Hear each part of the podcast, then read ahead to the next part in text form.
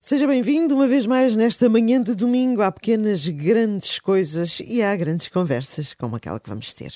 Uma conversa uh, que chega à Câmara de Lobos, que foi uma das primeiras terras a ser batizada pelos navegadores que descobriram a Madeira. Depois de ancorarem, em julho de 1419, foram à terra explorar a ilha. E foi assim que, logo no primeiro dia, chegaram a um lugar uh, que deram o nome de Câmara de Lobos, devidamente pela enorme quantidade de lobos marinhos que encontraram. Infelizmente, depois com o povoamento da ilha e a pesca, os lobos marinhos quase desapareceram. Por isso foi criada uma reserva natural para eles nas ilhas desertas. Bom, e quem é natural de Câmara de Lobos eh, e cresceu bem perto do mar é o padre Duarte Gomes, eh, ordenado em 2003, é hoje pároco do norte da Ilha da Madeira, eh, onde o mau tempo às vezes faz grandes estragos e infelizmente foi o que aconteceu no Natal nas freguesias, por exemplo, de Boa Ventura e Ponta Delgada. Mais à frente teremos a oportunidade de perceber qual é o ponto da situação relativamente a esta questão. Eh, para já, temos todo o gosto em recebê-lo aqui esta manhã, Padre Duarte Gomes. Bom dia. Bom dia. Bom dia. Obrigado por esta oportunidade que me dão de poder estar aqui convosco e uh, falarmos assim uh, sobre as nossas paróquias do norte da Madeira. Que é sempre é um sítio que eu não conheço mas que se calhar depois desta conversa ainda vou ficar com mais curiosidade para conhecer. Para já perto do mar, não é? Qual é a importância que o mar tem na sua vida? Por exemplo, via-se via a viver longe do mar? Bom, eh, sou natural do Conselho de Câmara de Lobos, não propriamente da freguesia de Câmara ah, okay. de Lobos, mas um pouco mais acima, a freguesia do Estreito de Câmara de Lobos.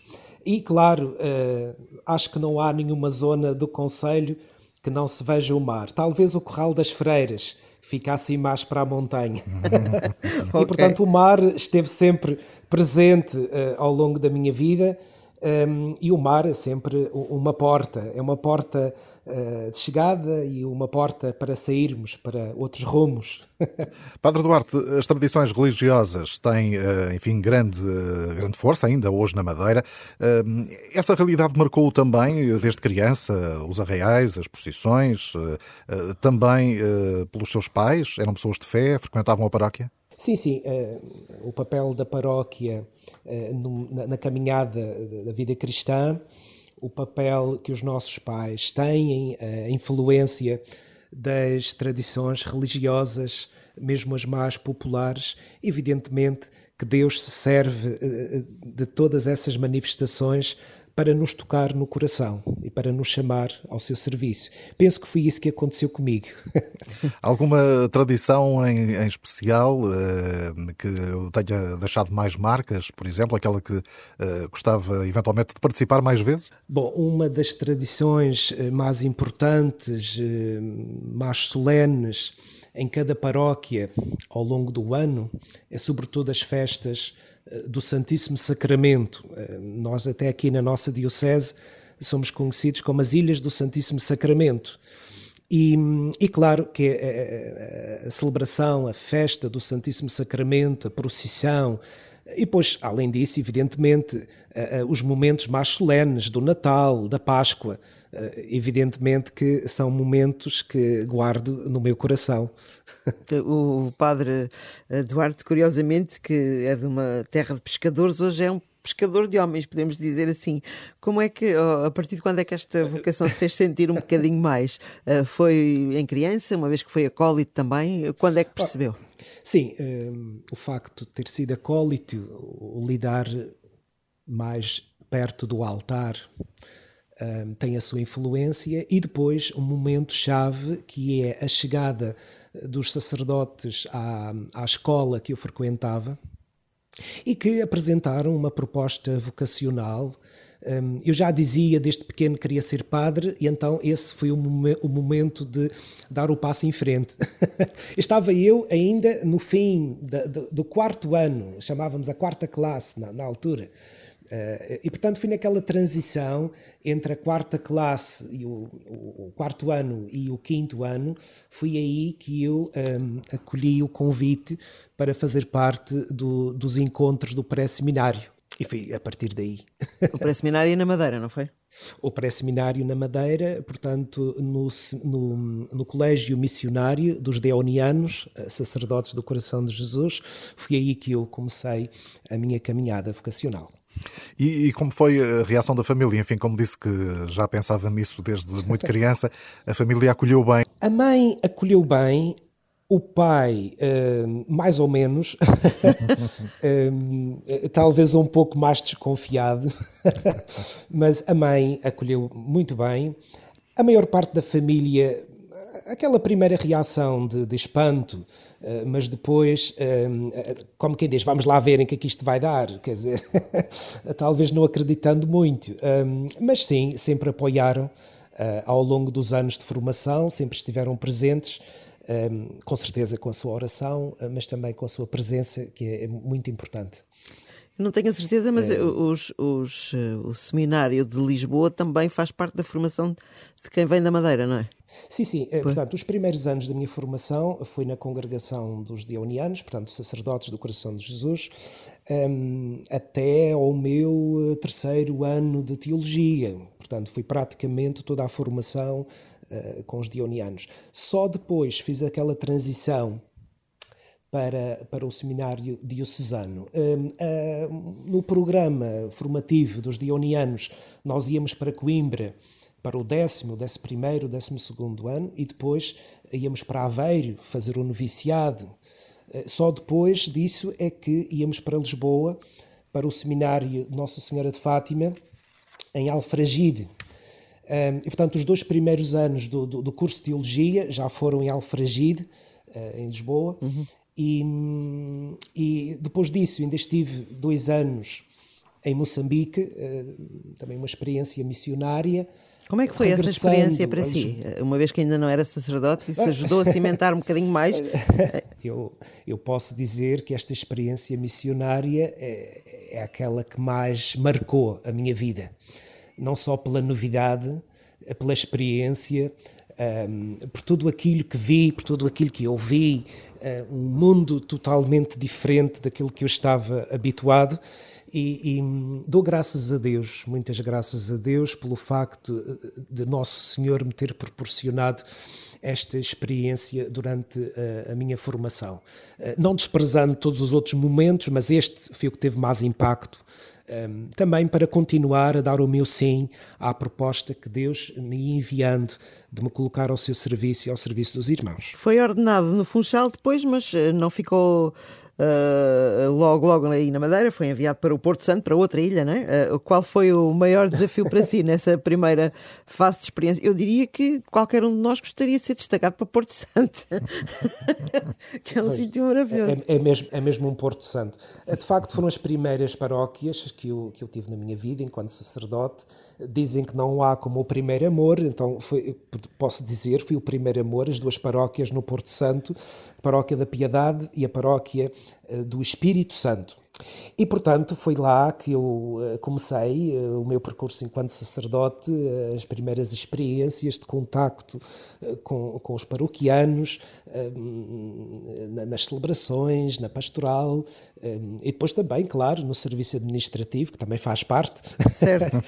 e, e, e, um trabalho que, que eu considero muito importante e que também me marcou bastante, que foi o trabalho no lar de hum, idosos da Fundação Nossa Senhora da Piedade, na Ilha do Porto Santo, hum, toda esta questão social, ligada ao social, aos mais idosos, um, pronto, são irmãos que, como sabemos, mais, estão mais fragilizados e que precisam também uh, da nossa atenção. Hoje o Padre Duarte é pároco na Madeira, eh, penso que de Boa Ventura e Ponta Delgada, não é? Eh, duas freguesias. Uh... E, e, e Feijão do Penedo. E Feijão do Penedo, exatamente, juntamos aqui. E que, enfim, todos nós, não só na Madeira, mas no continente, ouvimos falar, infelizmente, por, uma, por, uma, por mais razões, porque devido ao mau tempo foram muito afetadas, não é? Nos dias 24 e 25 de dezembro, por esse mau tempo. Neste momento, Padre Duarte, qual é, qual é a situação? De resto, a Igreja envolveu-se também muito no apoio às famílias, não é? Mais atingidas. Bom, é, de facto, foi um, uma experiência eh, complicada, muito difícil, aquela que vivemos nos dias, 20, eh, sobretudo 25 e 26 de dezembro. O Natal já era atípico pela, pela questão da pandemia, mas agora também por esta tempestade que se abateu sobre as nossas freguesias, sobre as nossas paróquias, algo impensável que transformou completamente o, o, aquilo que esperávamos que fosse o, o, o Natal, um, ehm, num momento de sobressalto, de, de receio, pavor, enfim. Um, ehm, e depois todas as consequências que daí uh, vieram. Um, ehm, pessoas que perderam as suas casas, perderam os seus bens, as suas propriedades, o trabalho de toda uma vida, toda uma vida que de repente vai uh, por água abaixo, uh, desaparece. Claro que tudo isto é preocupante e, e um parco, eu também tinha chegado a, aqui a estas paróquias há pouco tempo, uh, fazia praticamente três meses que cá estava, uhum. e, e, esta experiência logo no início tem um impacto bastante grande. Portanto, fazendo o ponto da, da, da situação, situação uh, todas a, das limpezas que, que, foram e ainda estão a ser feitas nas estradas, com muita maquinaria, caminhões, uh, as entidades governamentais, também das autarquias envolvidas, empresas locais que, que também avançaram.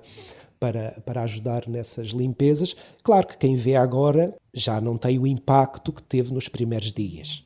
E, portanto, aos poucos as coisas voltam a, a, a, ao normal, eh, se bem que o recuperar as casas, penso eu que vai demorar ainda muito tempo, que as pessoas possam regressar, reconstruir eh, tem, tem o seu tempo e, e sobretudo, reconstruir a mente, o coração. Sim, essa é a parte mais difícil de reconstruir. É a parte psicológica, não é verdade? Um, a, a, o que é a Igreja? A Igreja, portanto, o seu papel uh, sempre foi, desde o início, nós combinamos que seria uma ação concertada entre as paróquias, neste caso, e as autoridades governamentais. Não é questão de ver quem é que faz mais, quem é que faz melhor. Eh, uhum. Não, eu sempre parti do princípio que devemos trabalhar eh, em colaboração uns com os outros. As instituições locais, com a paróquia. A paróquia também é uma instituição local. Certo. E é assim, neste diálogo e colaboração que nós trabalhamos. Um, já fizemos chegar uh, os cabazes a algumas famílias, uh, alguns valores uh, também em dinheiro que, que vamos canalizar para essa, para essa situação. É, é, pouco, mas são, são pequenos gestos. São uhum. pequenos gestos. O pouco é muito para quem pouco tem, não é? Exato. O pouco é muito. E, e, e, tudo isso faz a diferença, não é? Uh, vamos estar agora, ou melhor, estamos em, em período de confinamento, regras mais rigorosas, mais apertadas. Como é que um padre uh, chega aos seus paroquianos com mais limitações, com estas limitações? Bom, eh, felizmente não estamos naquela fase em que estava só o padre sozinho atrás do altar com, com o, o, o tablet ou o, o, telemóvel à frente, a tentar chegar à casa dos paroquianos. Não estamos já nessa fase. Esperemos não chegar lá outra vez. Mas, sim, ainda com todas aquelas limitações de espaçamento, álcool gel, máscara, uh, mas a presença de, de, das pessoas na celebração da Eucaristia é fundamental e é importante, faz parte daquilo que é a vida da Igreja, pois que a Igreja não vive uh, sem o sacramento da Eucaristia e proporcionar esse momento de encontro aos paroquianos uh, que também passam por estes momentos difíceis. E aqui concretamente não apenas pela Covid-19, mas também por toda esta, esta desgraça que tivemos há tão pouco tempo. E, portanto, permitir, proporcionar este encontro com Jesus Cristo, presente no sacramento da Eucaristia, que é para nós alimento, fortaleza, nesta hora de, de, de dúvida, também um momento de dúvida, este que passamos atualmente, um, e que precisamos de esperança.